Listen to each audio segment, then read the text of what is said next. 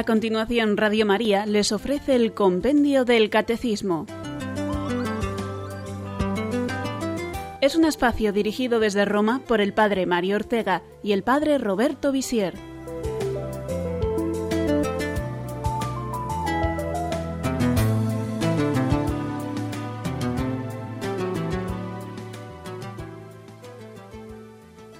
Bienvenidos queridos oyentes de Radio María a un programa más del Compendio del Catecismo. Les habla el Padre Roberto Visier. Y hoy vamos a hablar de la Virgen María. Ya hablamos de ella cuando hablábamos de Cristo. Al hablar de la humanidad de Cristo, verdadero Dios y verdadero hombre, hablábamos de su madre y de cómo ella es verdaderamente Madre de Dios y de la virginidad perpetua de la Virgen María. Hoy vamos a profundizar en otro aspecto de María, su papel en la Iglesia, María Madre de la Iglesia, María que sigue acompañando a la Iglesia en su camino, sigue ayudando a la Iglesia a salvar a los hombres, a llevarlos a Cristo. Son las preguntas del compendio 196 y 197. Y para los que quieren consultar el Catecismo de la Iglesia Católica, los números del 963 al 970. Como introducción, pensemos en el papel tan importante de María en la Iglesia. Solamente tenemos que recordar la grandísima cantidad de advocaciones marianas regadas por todos los puntos de España y naturalmente por todo el mundo. Pero si solamente pensamos en todos los santuarios marianos, todas las advocaciones, todas las imágenes de la Virgen María que podemos encontrar en España, ya solamente eso nos sorprende nos ayuda a comprender cómo María está presente en medio del el pueblo católico, el pueblo cristiano. Además, si nos fijamos, sobre todo si nuestra mirada se extiende a todos los continentes, nos damos cuenta de que los rostros de María son muy distintos. Realmente es así, cada pueblo pinta a María según su propia raza, según su propia condición. Así, naturalmente, la Virgen María en África es negra, en España, en Europa, es blanca, uno es el rostro de la Virgen en España y un poco distinto es en Inglaterra o en los Países Bajos o en Francia o en Bosnia, porque siendo todos de la misma raza blanca, en el rostro hay matices distintos, la piel más blanca, los ojos claros o los ojos oscuros, etc. Si nos vamos a América, también descubrimos cómo María tiene rostros muy distintos.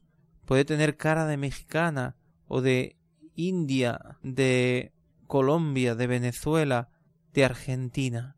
Esto ya nos indica que la Virgen María es universal y que los católicos la sentimos tan nuestra, tan madre, que le ponemos un rostro de la nuestra raza y la vestimos según nuestra cultura. Pero es que además en las apariciones de la Virgen, las que están aprobadas por la Iglesia y otras que y otras que quizás pronto la, la Iglesia apruebe, como por ejemplo la de Medio Jorge que está en estudio, pues vemos como la Virgen de Guadalupe de México se aparece como una adolescente mexicana, como una princesa mexicana muy joven, y que en las apariciones de Lourdes pues tiene un aspecto europeo, francés, y como la imagen de la Virgen de Medjugorje tiene un rostro realmente de esa zona de Bosnia, de la ex Yugoslavia, muy claro, con los ojos claros, la, la piel muy blanca, etc. Y así, pues, si recorremos las distintas apariciones, siempre la Virgen se adapta a la cultura y toma un rostro de cada lugar, como diciendo yo soy también vuestra madre, yo soy como vosotros porque soy vuestra madre. Y esto nos está indicando cómo realmente María ocupa un puesto en la vida de la Iglesia que no se puede comparar a, a nadie, a, a, ningún santo, a, ningún, a ninguna otra persona, exceptuando naturalmente a Dios mismo, Padre, Hijo y Espíritu Santo, y especialmente a la persona del Verbo que se ha hecho hombre, que ha tomado nuestra naturaleza. Jesucristo es el centro de la vida cristiana, pero Él ha querido poner a su lado a la Virgen María. Escuchemos ahora la pregunta 196. ¿En qué sentido la bienaventurada Virgen María es madre de la Iglesia? La bienaventurada Virgen María es madre de la Iglesia en el orden de la gracia porque ha dado a luz a Jesús, el Hijo de Dios, cabeza del cuerpo que es la Iglesia. Jesús, agonizante en la cruz, la dio como madre al discípulo con estas palabras, Ahí tienes a tu madre.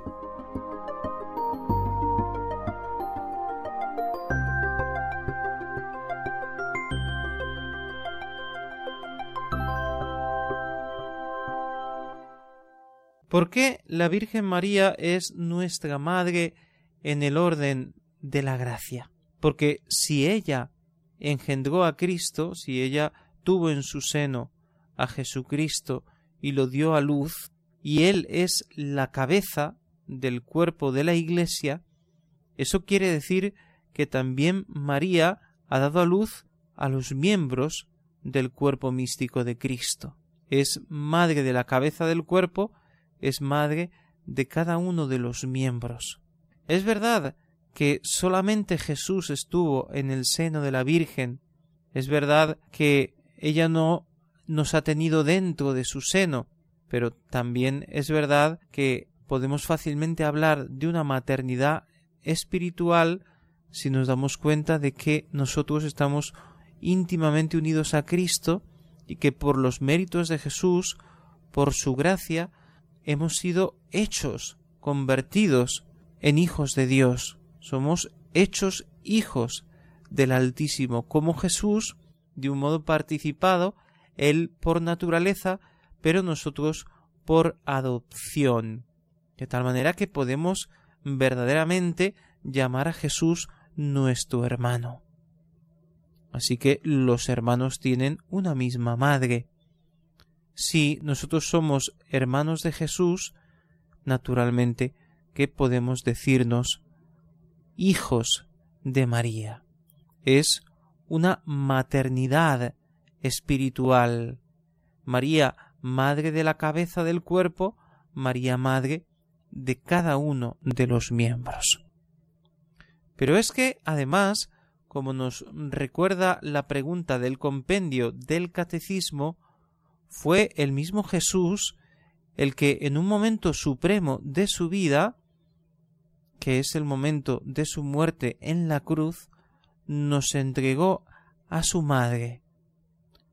Recordamos esas palabras emocionantes e impresionantes de el Evangelio de San Juan, cuando María se acerca a Jesús, que está muriendo en la cruz, está al pie de la cruz llorando, junto a, San Juan Evangelista, y en un momento dado Jesús la mira, le habla y le dice Madre, o mejor dicho, mujer, ahí tienes a tu hijo.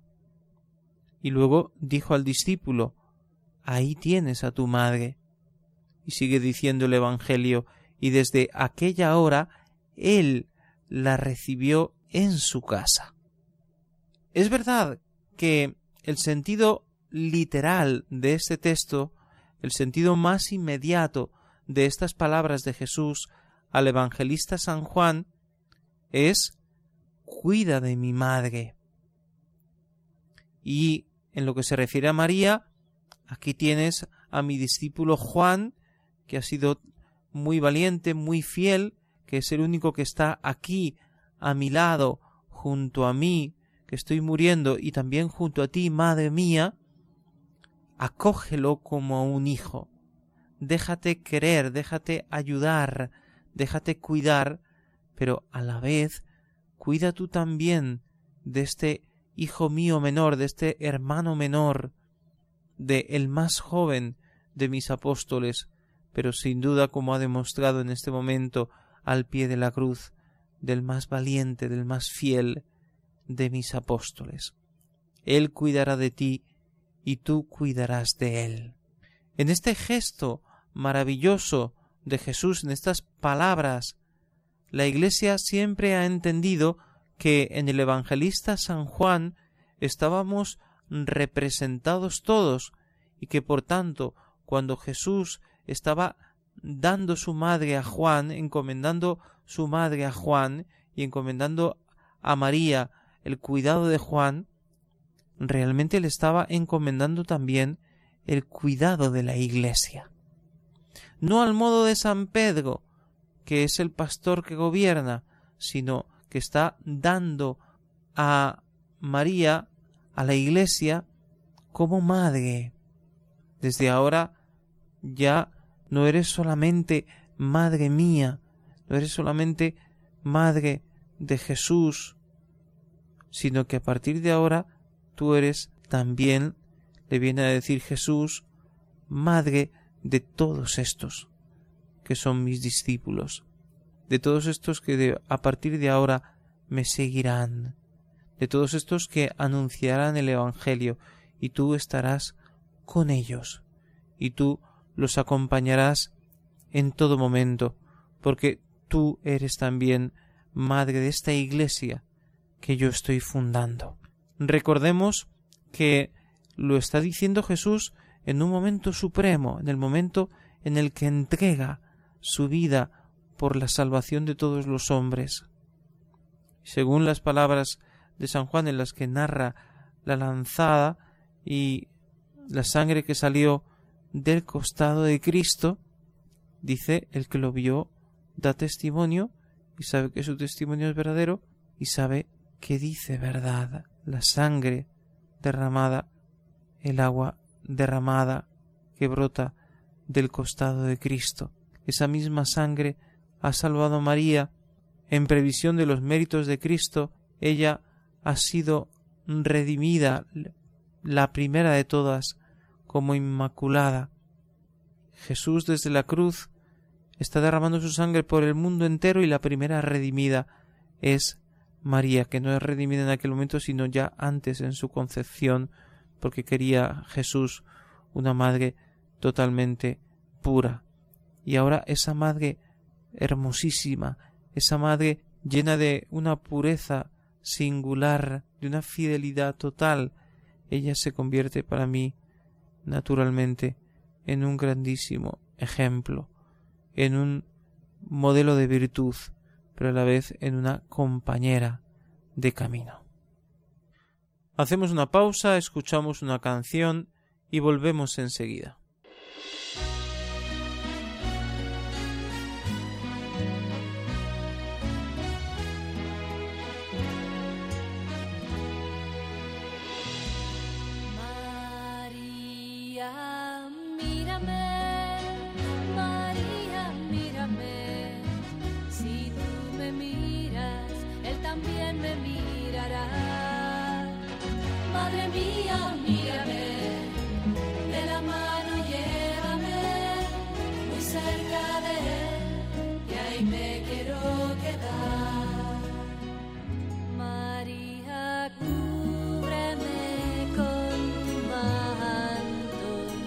También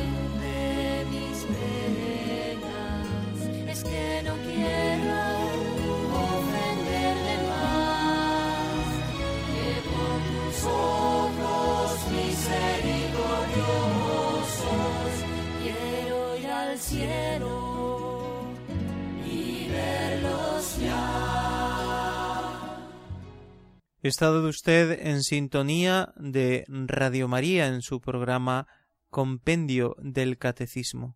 Estamos hablando hoy de María, Madre de la Iglesia. Les habla el Padre Roberto Visier. Y hemos ya puesto los fundamentos de la maternidad de María, María, Madre de la Iglesia, Madre de Jesús, la cabeza del cuerpo, Madre de todos los miembros. Pero, ¿cómo ayuda a la Virgen María a la Iglesia? ¿Qué es lo que María puede hacer por nosotros para ayudarnos a vivir nuestra vida cristiana? Escuchemos la pregunta 197. ¿Cómo ayuda a la Virgen María a la Iglesia? Después de la ascensión de su Hijo, la Virgen María ayudó con su oración a los comienzos de la Iglesia Incluso tras su asunción al cielo, ella continúa intercediendo por sus hijos, siendo para todos un modelo de fe y de caridad, y ejerciendo sobre ellos un influjo salvífico que emana de la sobreabundancia de los méritos de Cristo. Los fieles ven en María una imagen y un anticipo de la resurrección que les espera y la invocan como abogada, auxiliadora, socorro y mediadora. Nos hemos quedado anteriormente con María al pie de la cruz con San Juan y Jesús que entrega María a su madre y Jesús que entrega a su madre al discípulo amado y a la vez entrega al discípulo amado a su madre. Entonces, naturalmente, San Juan la tuvo consigo, lo dice el Evangelio, y desde aquel día se llevó a María con él. Después sabemos que Jesús resucita y podemos pensar que la primera que recibió la visita de Jesús fue su madre, la Virgen María. Así que María también se alegró de la resurrección de su Hijo y seguramente compartió con los apóstoles, a los que también visitó Jesús y les hizo comprobar que verdaderamente estaba vivo, compartió María con los apóstoles esta grandísima alegría de la resurrección. Y ya tenemos a los apóstoles y quizás también a otros discípulos reunidos con la fe en la resurrección, una fe que está motivada en lo que ellos han visto, han tocado y aunque no han visto toda la gloria de Jesús, pero han visto que Jesús está verdaderamente vivo, que ha vuelto a la vida, que ha resucitado. Y entonces Jesús se despide de sus discípulos y asciende a los cielos prometiéndoles la venida del Espíritu Santo, que los va a iluminar y los va a fortalecer para que cumplan la misión a la que Dios les ha llamado. Y en ese momento, cuando los apóstoles están reunidos, están esperando la llegada del Espíritu Santo, María está con ellos. María ya no se separa de los apóstoles, y el día de Pentecostés también recibe ella en su corazón esa plenitud del Espíritu Santo que sin duda pues ya tenía, pero que eh, siempre se puede crecer. En María la gracia crecía continuamente. Así que está María con los apóstoles en oración, pidiendo que venga el Espíritu Santo sobre ellos, y así es y viene, y se derrama el Espíritu Santo sobre todos los presentes, los apóstoles y María Santísima y otros discípulos y otras mujeres, y entonces los apóstoles comienzan su misión, comienzan a evangelizar, comienza el tiempo de la Iglesia, y en todo ese proceso María estaba presente. Pensemos un momento en la relación que habría entre la Madre de Jesús y los apóstoles. Es muy lógico pensar que ya que no tenían a Jesús en medio de ellos en un modo corporal, a excepción de en la Eucaristía, donde también está de un modo físico corporal, pero misterioso como ya no lo podían ver, ya no lo podían tocar, ya no podían escuchar su voz, para ellos sería un privilegio maravilloso poder ver, escuchar, contemplar a la verdadera Madre de Jesús. En ese sentido, María fue para ellos siempre un gran consuelo, un modo de sostenerse en medio de la dificultad, en aquella espera ansiosa del Espíritu Santo. María estaba allí, ayudándolos a, a rezar, ayudándolos a pedir, fortaleciéndolos, consolándolos, acompañándolos, sirviéndoles, todo. Y así fue, y así debe seguir siendo, como la Iglesia no empezó sin María, sobre todo porque María dio a luz a Jesús y sin Jesús no hay Iglesia, no hay salvación, como quiso Dios unir su nacimiento, el misterio de la encarnación, el misterio de la salvación, no empezó sin María, no puede continuar sin María y no puede terminar sin María, no porque María en sí misma sea necesaria, el único necesario es Cristo, sino porque eh, realmente históricamente y conforme a la voluntad de Dios, todo ocurrió con María y Dios ya no prescinde jamás de la presencia de María en este misterio de salvación, por ese lugar privilegiado que ella ocupa en la salvación de los hombres, siempre como colaboradora de Cristo. Hagamos nuestra segunda pausa y volvemos enseguida para seguir hablando de la Virgen María, María Madre de la Iglesia. No nos dejen.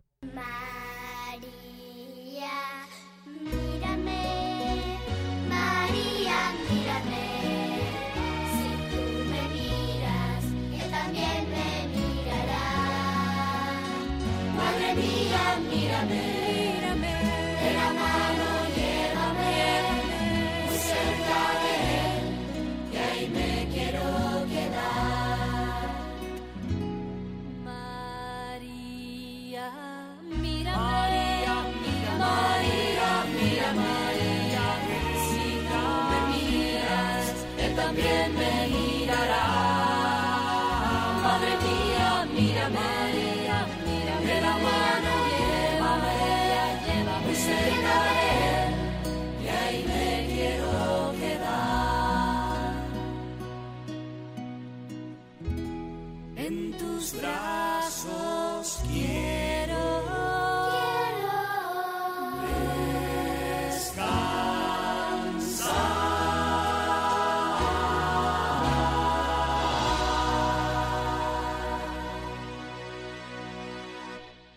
Están ustedes en sintonía de Radio María escuchando el programa Compendio del Catecismo.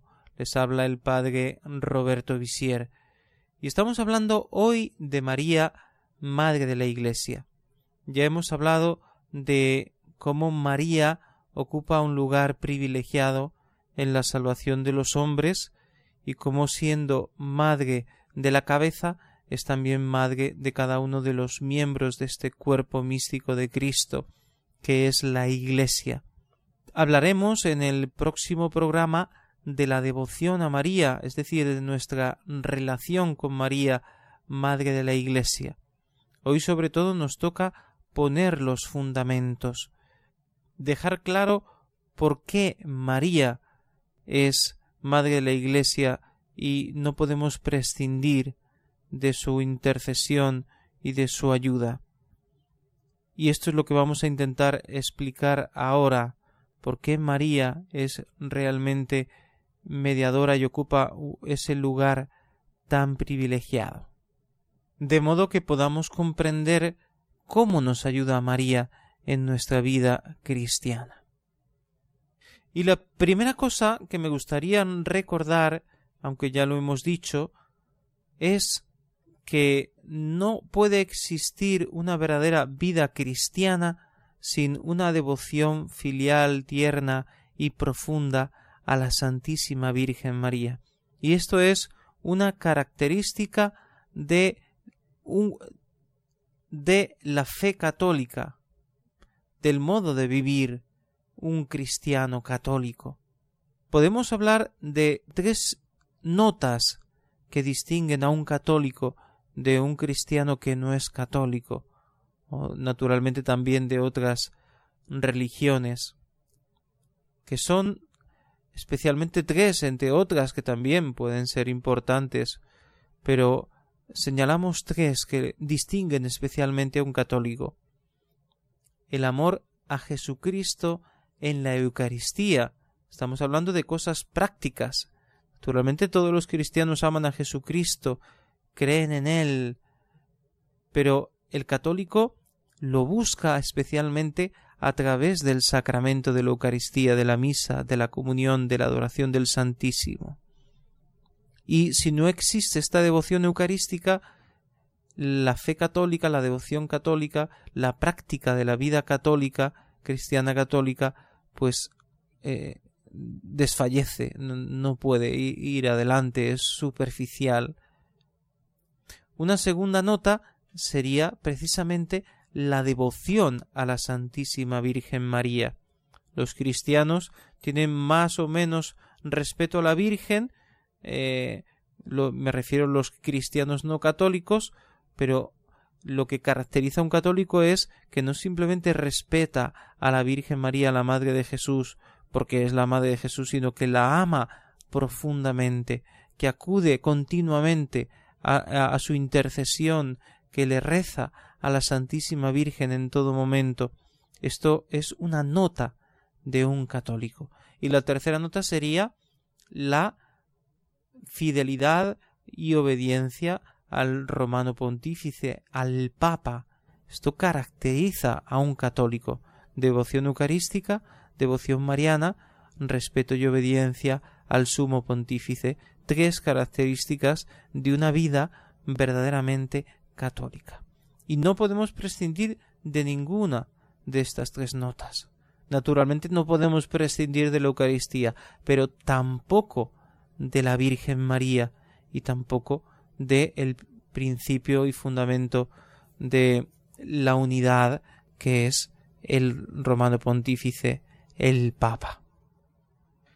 El hecho de que consideremos a María como mediadora entre Jesús y los hombres no quita en nada, como dice el apóstol en la carta a Timoteo, que el único mediador es Cristo.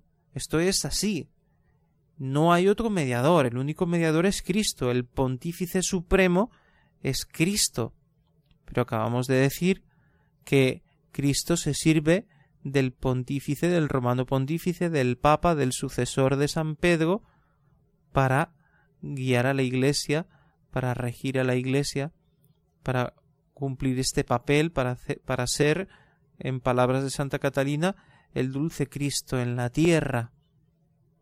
Si Jesús se sirve de un hombre, el sucesor de San Pedro, el obispo de Roma, para realizar en la Iglesia una misión tan especial, tan importante, como ser la autoridad suprema de la Iglesia, ¿por qué no se va a servir de su madre para seguir iluminando, acompañando a la Iglesia como María lo hizo desde el principio?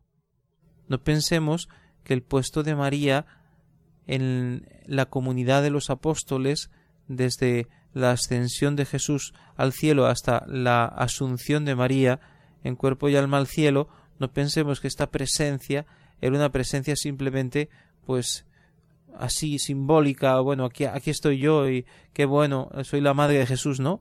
Sin duda, María estaba llena de una gran sabiduría, porque era santísima, es santísima, y ninguna como ella conoció a Jesús. Por tanto, era para los apóstoles una fuente de información que les ayudaba a comprender siempre más profundamente quién era Jesucristo. Así que María colaboró en un modo muy especial en este sentido. ¿Por qué la mediación de María no puede nunca impedir la mediación de Cristo o obstaculizarla, porque simplemente María es cooperadora en un modo participado, es mediadora en un modo participado, coopera con Jesús, colabora con Jesús, pero el mediador único continúa siendo Jesús. Y la devoción a la Virgen, si es verdadera, jamás nos aparta de el amor total a, Dios sobre todas las cosas, a Jesucristo, verdadero Dios y verdadero hombre. María, desde el cielo, desde su asunción al cielo en cuerpo y alma, está sentada con Jesús en el cielo. Si decimos de Jesús que está sentada a la derecha del Padre, podemos decir en alguna manera que María está sentada a la derecha del Hijo, no en el seno de la Santísima Trinidad, naturalmente, pero sí en un puesto privilegiado por encima de todos los santos y de todos los ángeles. Y desde ese puesto privilegiado, igual que los santos pueden interceder por nosotros, muchísimo más María, desde ese puesto privilegiado, intercede por todos ante Cristo su Hijo, ante el Padre. Si yo puedo rezar por un amigo que está enfermo, si yo puedo rezar por la conversión de una persona, si yo puedo de, muchas maneras interceder, pedir por otras personas, ¿por qué no puede María desde el cielo interceder por mí, pedir por mí, derramar innumerables gracias que vienen de Dios, pero convirtiéndose ella en un canal de todas esas gracias, de ese agua viva que baja hasta nosotros, que nos salva.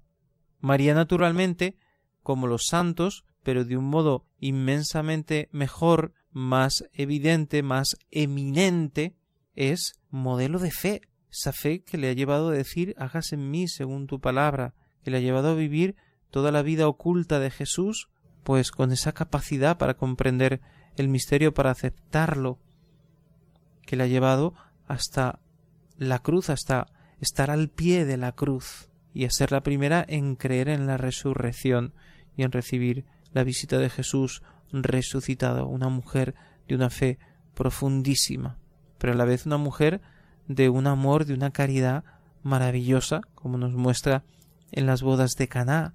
Haced lo que Él os diga. Precisamente en esta frase de María, haced lo que Él os diga, nos está enseñando cuál es su verdadera misión. La misión de María siempre es darnos a su Hijo.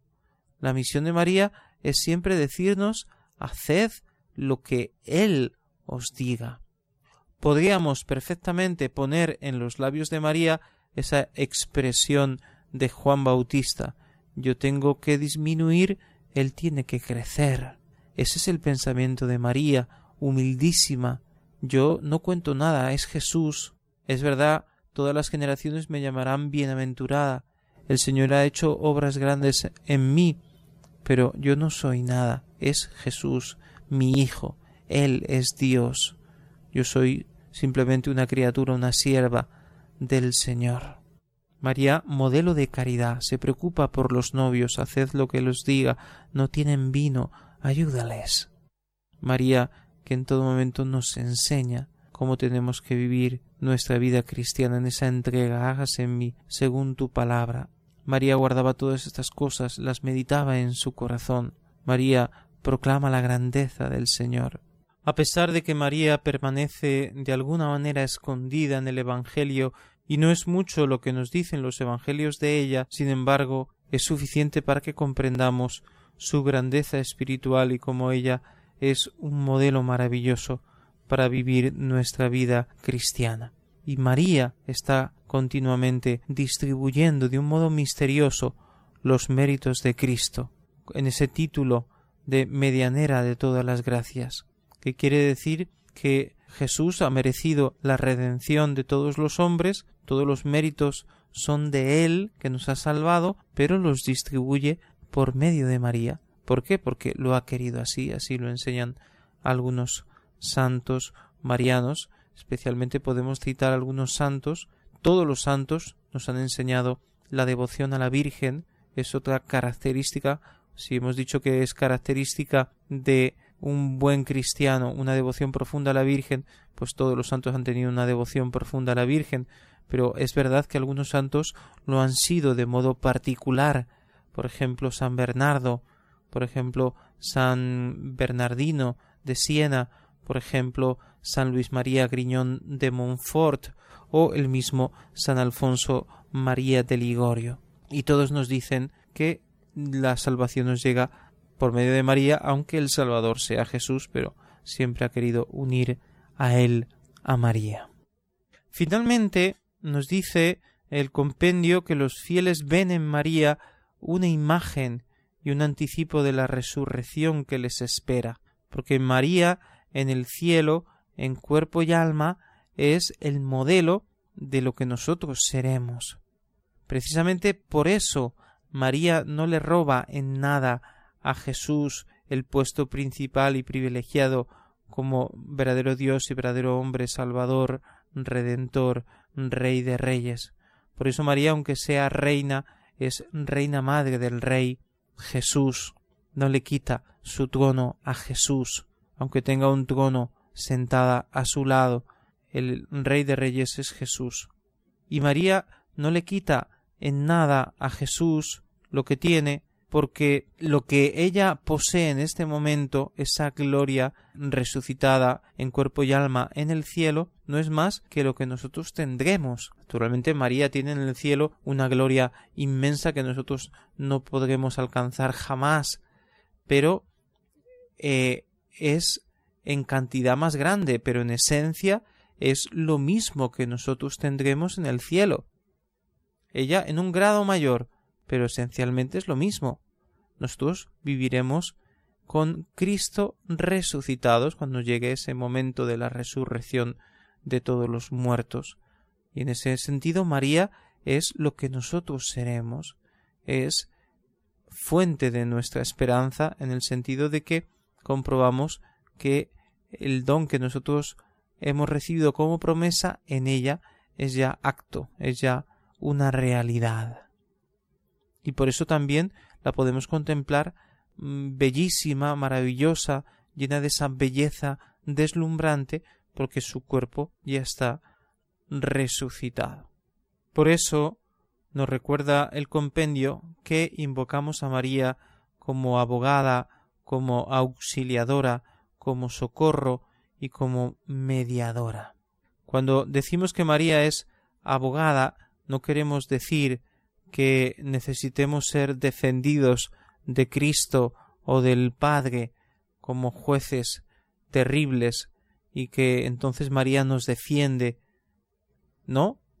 Además, si pensamos en ese ejemplo, en esa imagen del juez y del abogado, no es que el juez es el malo y el abogado es el bueno porque defiende al acusado. No. El juez no tiene por qué ser malo, es un juez justo, como debería ser todo juez, ¿no?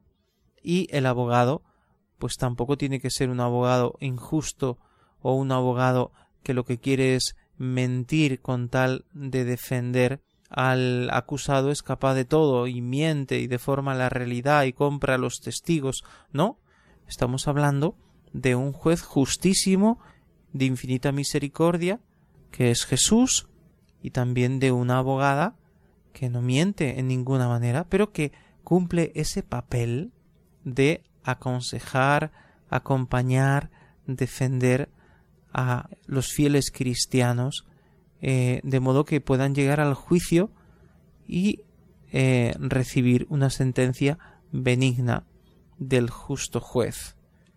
Es una imagen siempre, las imágenes siempre son imperfectas, pero el título de abogada nos ayuda a comprender cómo María está cerca de nosotros, nos defiende de, de los males que nos acechan, de las tentaciones del demonio, y de alguna manera intercede por nosotros ante el Padre.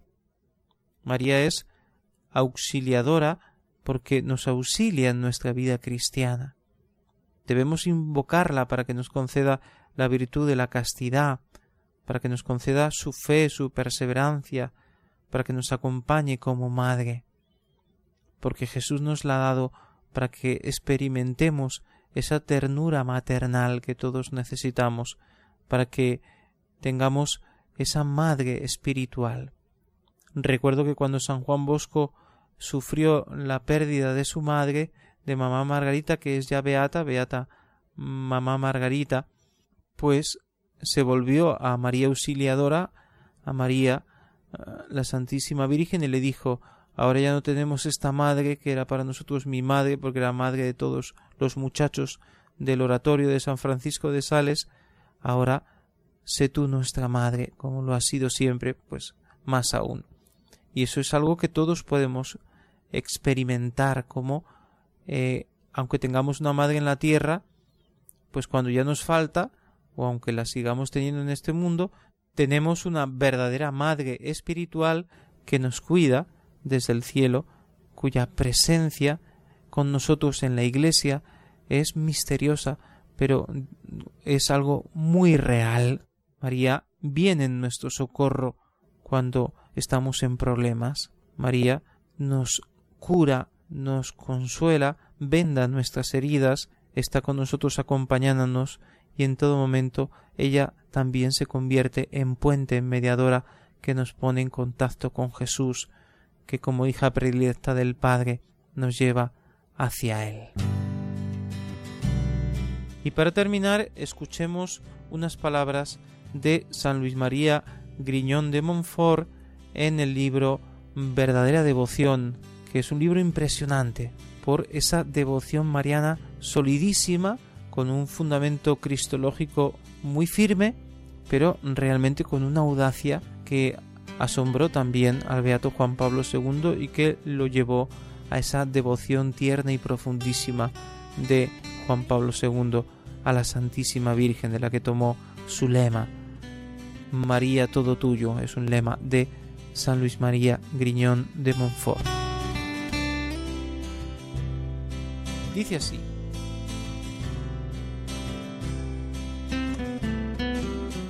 Dios Hijo quiere formarse por medio de María y por decirlo así, encarnarse todos los días en los miembros de su cuerpo místico y le dice, entra en la heredad de Israel, como si dijera, Dios mi Padre me ha dado en herencia todas las naciones de la tierra, todos los hombres buenos y malos, predestinados y réprobos. Regiré a los primeros con cetro de oro, para los segundos seré juez. Tú en cambio, María Madre mía, tendrás por heredad y obsesión solamente a los predestinados, simbolizados por Israel. Como buena madre suya, tú los darás a luz, los alimentarás y harás crecer, y como su soberana los guiarás, gobernarás y defenderás. Uno por uno todos han nacido en ella, dice el Espíritu Santo. Según la explicación de algunos padres, un primer hombre nacido de María es el hombre Dios Jesucristo. El segundo es un hombre hombre, hijo de Dios y de María. Así bien, si Jesucristo, cabeza de la humanidad, ha nacido de ella, los predestinados, que son los miembros de esta cabeza, deben también, por consecuencia necesaria, nacer de ella. Ninguna madre da a luz la cabeza sin los miembros, ni los miembros sin la cabeza. De lo contrario, aquello sería un monstruo de la naturaleza. Del mismo modo, en el orden de la gracia, la cabeza y los miembros nacen de la misma madre.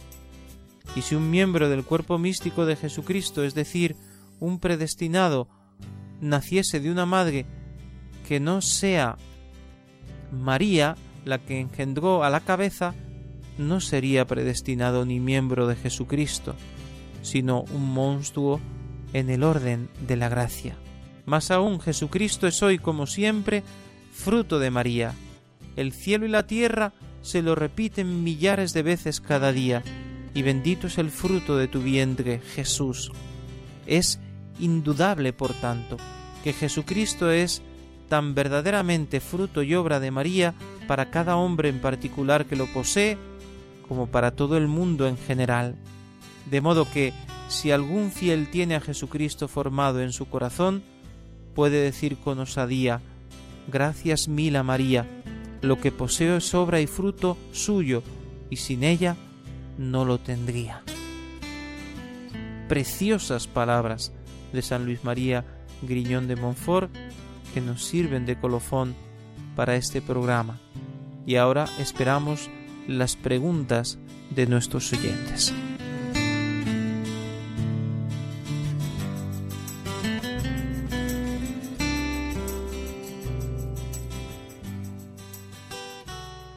Para participar en directo, 91 153 8550.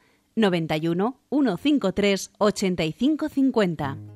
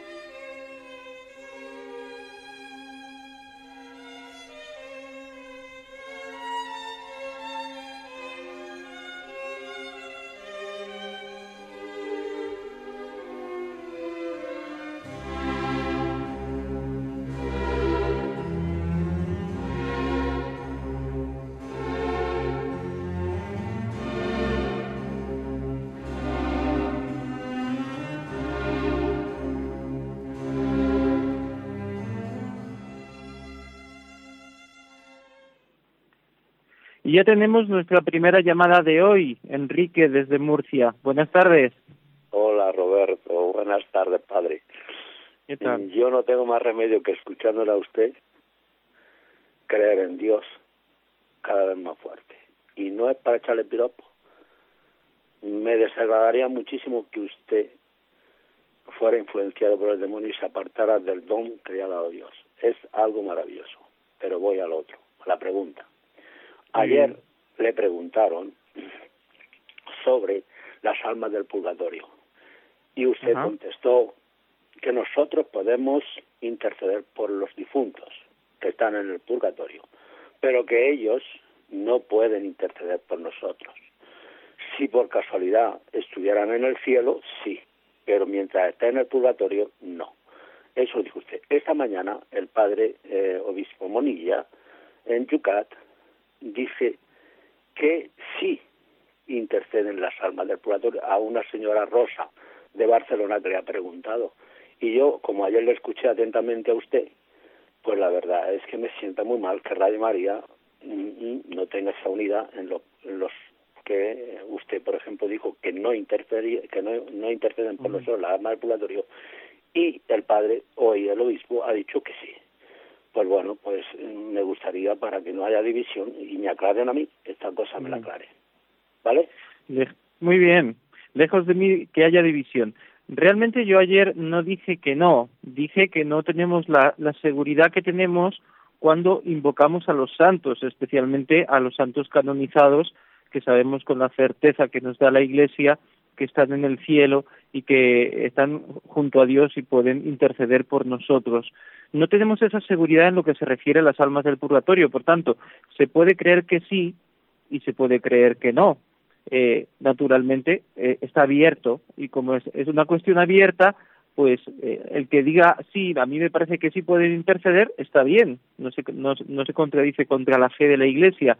Lo que sería contra la fe de la Iglesia sería decir que podemos hacer algo por los que tristemente se han condenado o que ellos de alguna manera pueden eh, comunicarse con nosotros, no, porque ellos están apartados.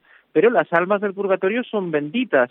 Y en cuanto benditas, naturalmente, eh, bueno, son santas en ese sentido, aunque todavía no están plenamente purificadas, pero están salvadas, tienen la salvación eterna ganada.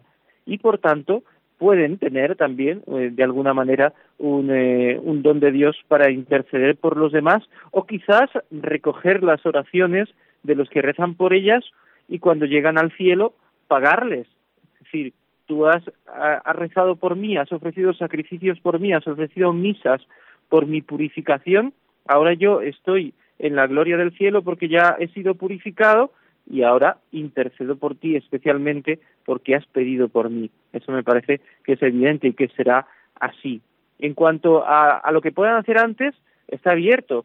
Bien, podemos decir que sí. Eh, naturalmente, eh, el obispo Munilla, que siempre tan preciso, lo ha dicho bien, pero yo, yo tampoco lo cerré ayer, dije que no, dije que, que podía ser. Bien, seguimos esperando sus llamadas al 91 153 85 50.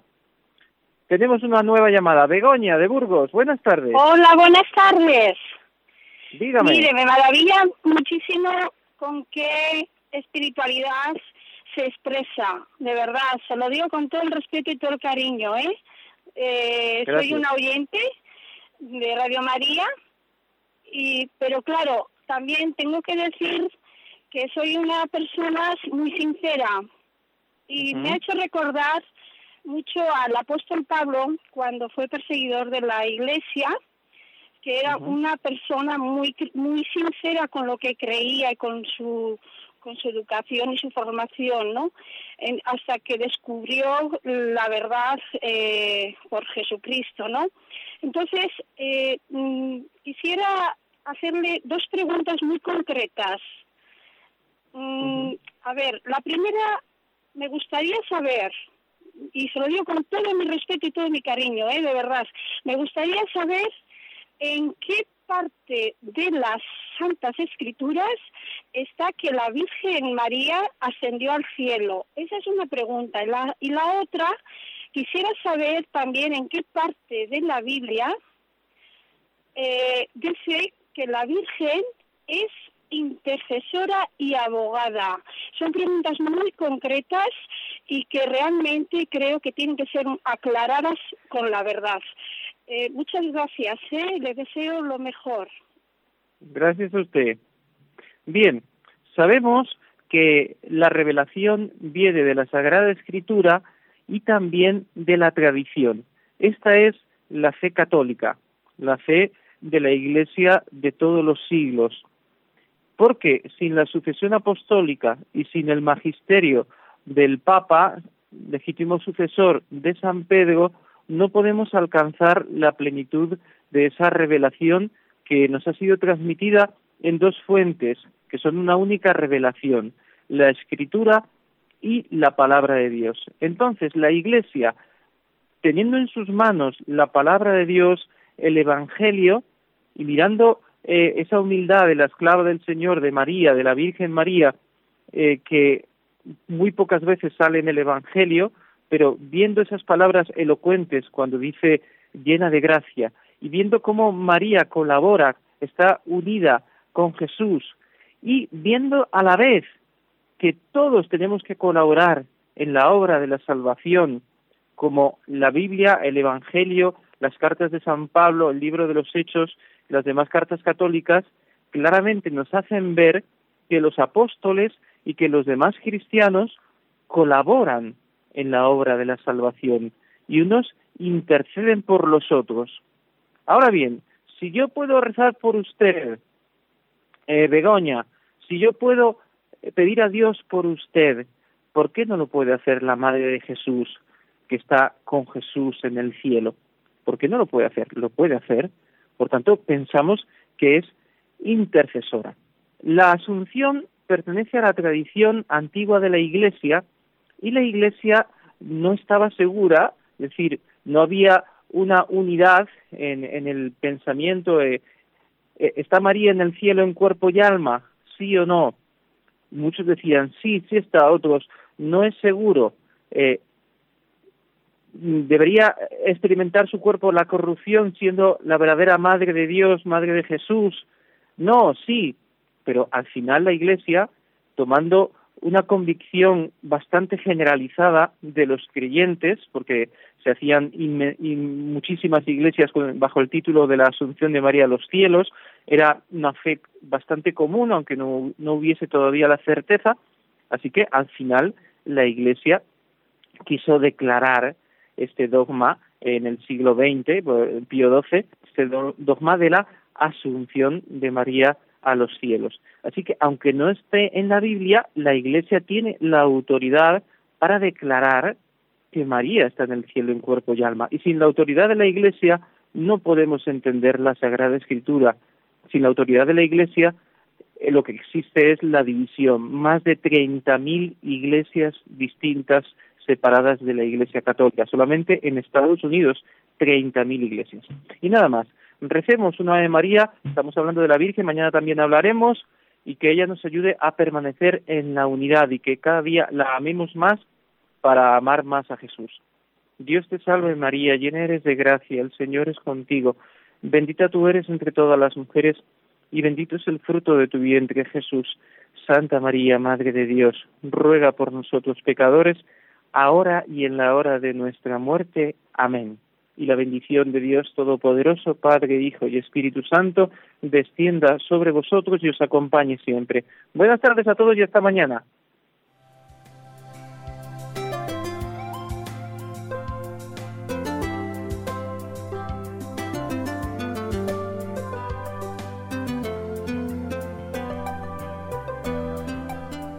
Así concluye en Radio María el Compendio del Catecismo. Es un espacio dirigido desde Roma por el Padre Mario Ortega y el Padre Roberto Visier.